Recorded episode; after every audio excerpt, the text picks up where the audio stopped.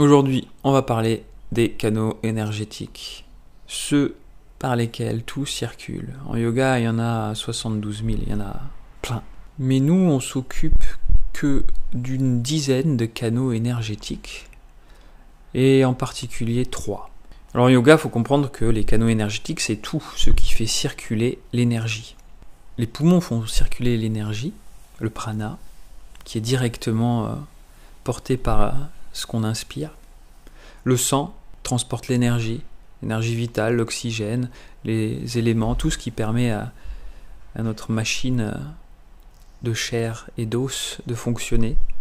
Les nerfs, les influx nerveux, tout ça c'est de l'énergie aussi qui permet à, tous les appareils, à tous les organes de fonctionner ensemble, harmonieusement. Et puis il y a des canaux subtils, ce que nous on va essayer d'amener à la conscience.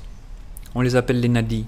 En yoga et en ayurveda, on en compte 14 euh, majeurs qui ont chacun un petit nom et qui sont facilement identifiables et repérables lors de la pratique si on a envie de les utiliser comme, euh, comme moyen de concentration ou d'activation de l'énergie. Et de façon plus spécifique, ceux qu'on utilise euh, tout le temps en yoga, ceux dont on est quasiment tout le temps conscient, il y en a trois. C'est Ida à gauche, Pingala à droite et Sushumna au milieu. Sushumna, c'est au centre, ça correspond au centre de la colonne vertébrale, au centre de la moelle épinière. Il y a un petit un canal physique que les yogis avaient déjà ressenti, même avant que les scanners le repèrent. Et maintenant, les scientifiques, euh, ils ont repéré ce truc et ils l'appellent euh, le canal épandymère. Tu peux regarder euh, sur internet les photos où se trouve le canal épandymère. Bah, c'est Sushumna Nadi, c'est le canal principal par lequel passe l'énergie. Kundalini Shakti. Et puis de chaque côté de ce canal, on a Ida et Pingala. Sur une IRM ou sur une image médicale, tu vas pouvoir voir deux cornes qui forment comme un petit papillon et qui sont euh, faites de matière grise entourées de matière blanche, comme les scientifiques les décrivent. Donc ça, ce sont euh, Ida et Pingala.